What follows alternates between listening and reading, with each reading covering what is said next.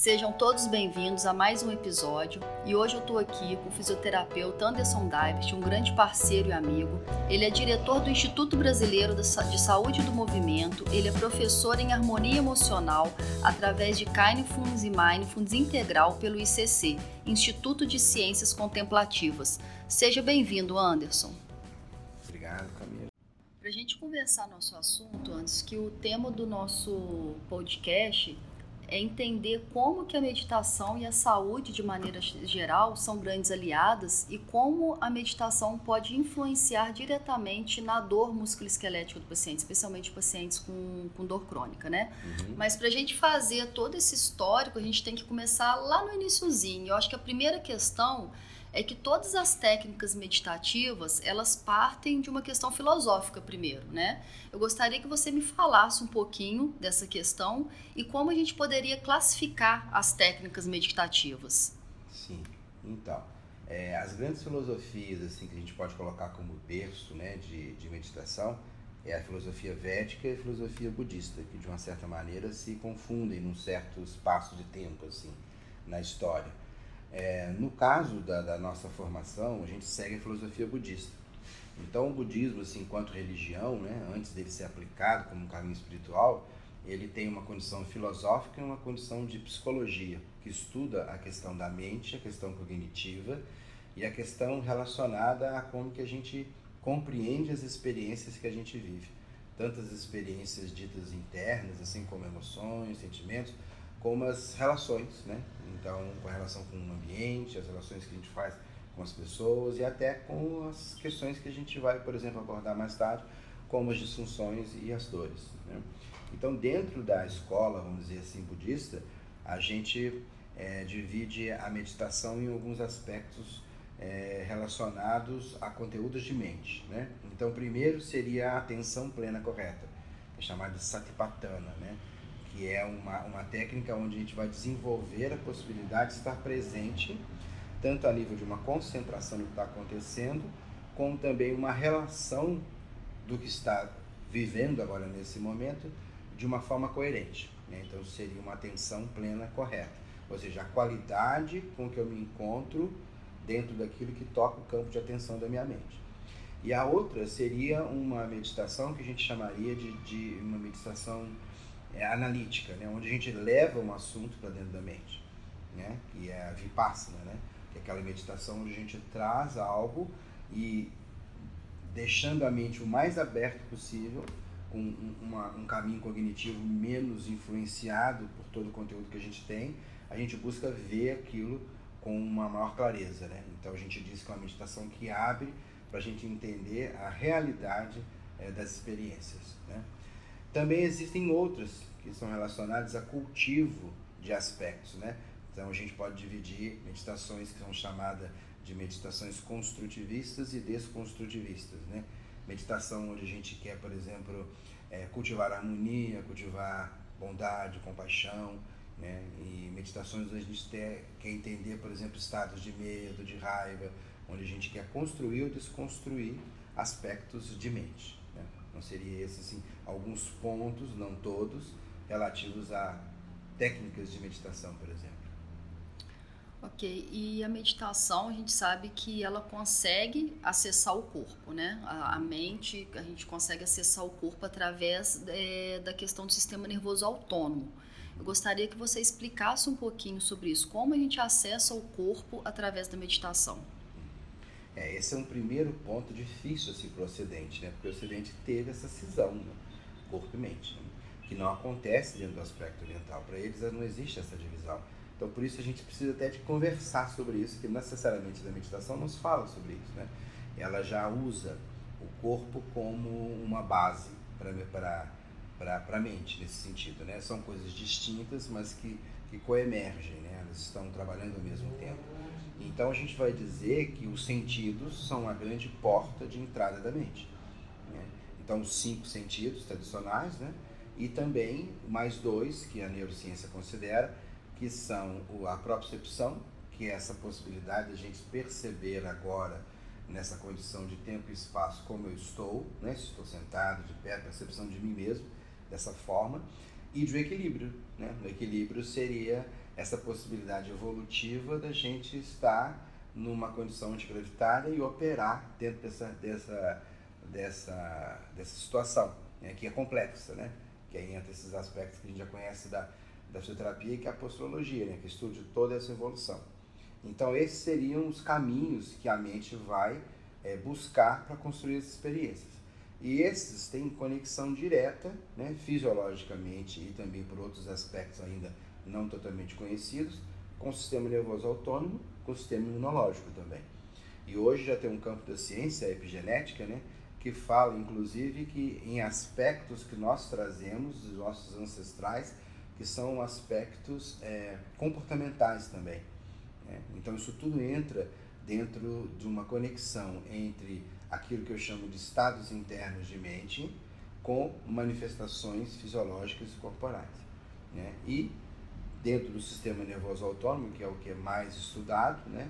na sua classificação aí de simpático e parasimpático, a meditação seria o aspecto que, que poderia criar uma coerência é, entre as respostas simpáticas e parasimpáticas, né? ou seja, aquelas respostas onde eu percebo que agora há um estado onde eu posso acalmar, entender, penetrar um pouco mais na experiência, e aqueles estados onde, diante da experiência, eu luto, fujo ou congelo, né? que são mecanismos mesmo de, de defesas e de atuação dentro das nossas experiências. A meditação, sob o ponto de vista da ciência, o que está acontecendo? A ciência tem pego muito da psicologia e da filosofia budista e explicado isso é, nesses aspectos. As coisas têm andado bem bonitas assim nesse sentido. Então essa é uma explicação do que a, a, gente, a gente fala dentro da, da prática budista, que seria é, de encontrar esse, esse equilíbrio, assim, de uma resposta que está livre de apego, livre de aversão, mas que não é indiferente. Isso traduzindo neurofisiologicamente é uma coerência é, simpática e parasimpática. E quando a gente vai né, em relação assim, à dor crônica, um pouquinho mais específico agora, a gente sabe que tem algumas evidências mostrando os benefícios, especialmente do, do mindfulness para a dor crônica. O que, que você poderia falar sobre isso para gente? Quais seriam esses benefícios? Por que eles acontecem? Então, além de algumas mudanças né, em áreas cerebrais específicas né, que estão ali atuando em relação ao aspecto da dor, o que mais tem se observado é a visão que existe sobre o aspecto da dor. Então a gente vai considerar assim uma dor como uma presença fisiológica, né? E o sentimento da dor, que seria o sofrimento, seria uma visão que surge da mente sobre aquele aspecto fisiológico. Né? Então, o que a meditação, a princípio, parece que tem agido é sobre como a pessoa observa este movimento que até então, né, a gente pode dizer, a gente pode medir dor, a gente não pode medir dor, né? Então a gente sabe que existe um mecanismo fisiológico de dor, mas a gente não sabe medir isso. Então o cérebro, como um órgão que, que dá sentido às coisas, é que dá essa mensuração. Né? E essa mensuração influencia diretamente no mecanismo fisiológico da própria dor. Então, a princípio, as melhoras né, que acontecem é quando a pessoa muda essa visão sobre esse aspecto e a passa a regular esse aspecto de forma fisiológica. Então, é mais ou menos aquela história que a gente fala que a dor é inevitável, o sofrimento é opcional. Uhum. Então, é mais ou menos isso, né? Como eu vejo aquilo que surge em mim, eu posso ver aquilo, eu consigo ver aquilo só como um mecanismo fisiológico, ou o sentido que eu dou a esse mecanismo fisiológico é que faz sentido para mim. Então, essa é a grande cisão entre mente e corpo. Né? É como se a mente fosse aquela que dá sentido àquilo que o corpo sentiu. Né? E aquilo então é transformado numa experiência. Por isso a gente fala em dor, em alegria, que são coisas que a gente pode dizer que é fisiológico, a gente criou isso. Né? De onde surgiu falar que isso é riso, isso é choro. Né? Então a gente vem ao longo de muito tempo, né, dentro da nossa evolução filogenética e da nossa evolução ontogenética, e herdando, vamos dizer, da, da herança budista que, que fala em processos de, de, é, de renascimentos, né? Então a gente extraria nessa coisa do DNA muitas experiências fixadas né, de sofrimento, né? Então, por exemplo, nossos antepassados sofreram muito, né? Se a gente trouxer a nossa herança de avós, bisavós e tal, a gente vai ver até pela epigenética dizendo, né, que a gente tem muitas sementes de sofrimento, de medo, né, que a gente herdou disso, assim, medo do escuro, o medo, do, do o medo da, da, das intempéries, o medo, o medo da comida que acontecia ou não. Então isso tudo ainda está a gente assim, é, sob o ponto de vista da nossa evolução, tem pouco tempo que a gente tem essa vida um pouco menos complicada. Mas no DNA não, está no presente. Né? Então é isso que a meditação é, nos mostra, sabe? Que isso é uma forma de ver, é uma construção. E isso é muito legal, né? Se a gente for pegar a dor por definição, ela é uma experiência desagradável, né? Então, as experiências prévias que a pessoa teve, ela tem influência sobre essa experiência de dor que ela está vivenciando. Sim. Pode ter influência, é. né? Então, se você for pegar todo esse contexto que você está falando, isso encaixa como se você ressignificasse, não sei se estou usando a, a melhor Exatamente, palavra, é. todo essa, todo, toda essa experiência que, que em algum momento se formou lá atrás, né? Exatamente. Então, a gente já não pode medir a dor e nem medir o que é satisfatório e insatisfatório. Né? Então, a gente vê que é uma construção. Então, se a gente puder ver isso é, dentro da filosofia meditativa e contemplativa, a gente vai observar que as coisas não são fixas. Elas são todas, estão todas em aberto. E elas são todas derivadas de causas e condições que a todo tempo constrói.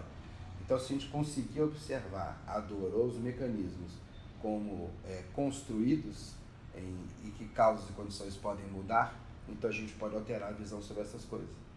E normalmente a gente vê um quadro, uma dor como uma coisa fixa. Né? Então quando o paciente recebe, Safran falava isso, né?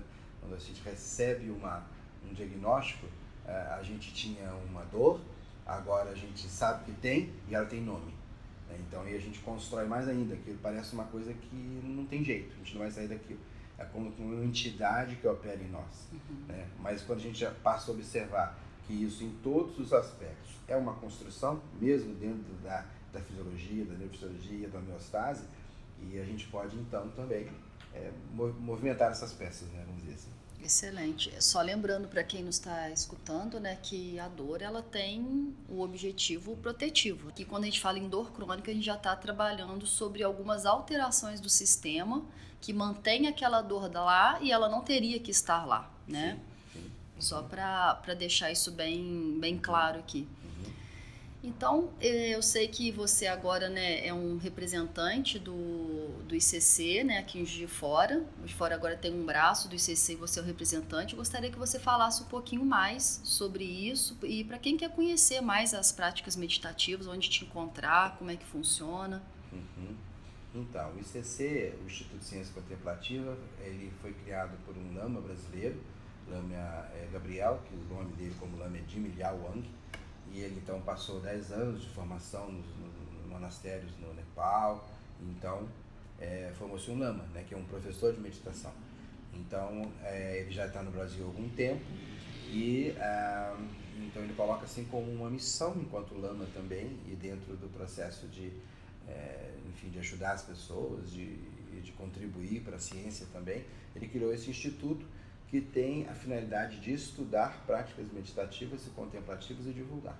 Então, dentro do instituto tem pessoas da área da saúde, da área da saúde mental, da área da educação, da área da neurociência, da área da antropologia. Então, a gente estuda isso como uma amplitude, assim, né? A gente vê a meditação em todos os aspectos, né? E é, a formação é em Kindness, que é um, uma meditação básica é, é, da, da, da, filosofia budista, é, que é a meditação chamada de Metabhavana ou Metabhavana, que é a meditação da bondade amorosa. Né? Meta é meditação e Bhavana seria bondade, que é o cultivo dessa possibilidade, dessa é, natural condição compassiva que a gente tem e que um dos pontos que o budismo coloca é que o sofrimento surge a partir dessa desconexão com essa humanidade, com essa nossa base é, primária, vamos dizer assim, de formação, que seria essa bondade amorosa. Então essa é a meditação que traduzida como Mindfulness, né? E o Mindfulness integral, né? O Mindfulness também uma meditação básica do budismo, que é o, a atenção plena correta, que é Satipatthana, né? Que chegou no Ocidente através de, de John Kabat-Zinn, né? mas que um pouco mais assim é, dentro de protocolos. Né? Então o ICC tem essa missão de mostrar é, a atenção plena correta na sua integralidade e não só em práticas mais restritas como ficou o mindfulness é, contemporâneo trazido, apesar de todos os efeitos que ele faz. Isso não é uma crítica, mas é apenas uma, uma forma de apresentar a coisa na sua integralidade. É, então a gente está trazendo os prejuízos de fora. Né? A princípio a gente tem feito práticas online, né? toda segunda-feira, toda quinta-feira. Tem uma prática que é livre, né? que a gente chama de acolhimento, às quartas-feiras, às 19 às 8 às 20 e na segunda-feira para quem, quem quer tornar aluno de meditação. Então a gente tem uma coisa mais didática, onde a gente estuda um livro e relativo a isso, no caso esse ano está sendo um livro chamado Mente Serena, e a gente estuda esses aspectos todos e faz práticas meditativas também. Né? E a gente está se organizando para um espaço onde a gente possa dizer que seria assim o braço do ICC aqui físico, onde a gente vai estar apresentando os trabalhos do ICC, né? que seria o, a prática da meditação de Cálice, são 12 semanas de estudo, né? junto que, que no, no, caso é a, a, meditação da harmonia emocional. E esse ano é, eu vou estar apresentando também ao Instituto uma metodologia que é de harmonia somata-emocional, que seria a meditação que vai, através da prática corporal, é, chegar nesses estados de mente de harmonia. Então vai estar mais ligado aos profissionais da área da saúde do movimento, né, de todos aqueles que, que entendem o corpo como um, um caminho para a mente. Então a gente já vai estar apresentando isso também esse ano aqui em Juiz de Fora. E é uma coisa que é, parece que bastante vai ser bastante é, completa, assim, né? Estou entusiasmado é, com isso aí. Antes de fazer só uma pergunta, antes da gente terminar, é, muitos pacientes, é, quando a gente toca no, no, assunto meditação, eles falam: Ah, isso não é para mim, sou muito agitado, não dou conta de fazer. Uhum. O, o que, que você fala para esse perfil de paciente? Existe um perfil ou isso é que eu acredito que seja treinável? Sim, meditação é completamente, vamos dizer assim, fisiológica. Né? É, dentro do aspecto do no Oriente, por exemplo, né? a meditação ela é, já é uma prática diária, ela não é nem muito sentar e ficar, né? ela já se torna um caminho. Né? Então a meditação seria a gente estar num estado de mente, né? não seria a prática em si. Isso é difícil a gente entender. Quando eu estou sentado e estou fazendo ali algo, é como se eu estivesse na musculação fazendo atividade física. Mas os benefícios disso acontece nessa homeostase, nessa movimentação decorrente daquilo e que vai ser usado no dia a dia, que vai lá aparecer no meu músculo, minhas movimentações. A meditação é a mesma coisa, né? Ela é algo que a gente vai mudar a visão sobre é, as relações que a gente faz. Então a gente tem vários caminhos, né? Não necessariamente precisa ser uma coisa de muito tempo. A gente de meditação de 3, 4 minutos. Não necessariamente precisa estar sentado naquela posição específica não necessariamente tem que estar acompanhado de alguma construção né, filosófica, é completamente mental, é completamente natural. Né? Isso ainda é uma, um tabu, é uma dificuldade. Né? Por isso as pessoas acham que a meditação é ficar horas em silêncio, né? É, não pode ser perturbado, a gente não vai ter raiva, a gente não vai ter medo, a gente não vai ter tristeza. Não, não é isso. Né? A gente vai qualificar-se melhor dentro das relações. Né? a gente vai olhar as coisas mais no aspecto da realidade delas. E aí a gente tem então uma maior coerência né, é, de, de, de manifestar-se dentro dessas, dessas experiências que a gente vive. Então isso é um grande ponto. Assim. Antes da gente começar as práticas meditativas, a gente conversa muito sobre isso. A gente diz assim que talvez precise de surgir um praticante antes da prática. Né? Porque a gente importa uma prática, senta de repente aquilo não cabe na gente, porque não havia um praticante, ou seja, não havia aquele que abriu olhos para aquilo, né? que viu aquilo, ah, é assim. Né? Então eu gosto de dizer que às vezes a gente, não, a gente não vai mudar nada na nossa mente. Né? Tem uma, uma frasezinha assim, paradoxal, que a gente costuma usar muito, né? Que é, a gente quando começa a meditar, tudo muda, mas nada muda. Né? Continua as coisas acontecendo por aí, mas o nosso olhar não é outro, ele já é outro. Né? Então, se assim, mudou, né? como, como que é isso? Então é uma, é uma, é uma questão de mais qualificar os estados que a gente apresenta dentro das relações. Né? Isso a gente já faz. Né? Naturalmente a gente já muda isso. Né? Só que a gente vai entender, ver. É como se a gente tivesse um manual de instrução e a gente fosse olhar esse manual com mais cuidado e ver, ah, é assim que eu funciono. Né? Então eu mexo ali, mexo aqui. Muito bom, excelente. Bem, gostaria de te agradecer. Você sabe o quanto eu admiro o seu trabalho, admiro a sua pessoa e vou deixar todos os contatos depois aí para vocês, para quem quiser saber mais sobre o trabalho do Anderson. E muito obrigada. Obrigado a você.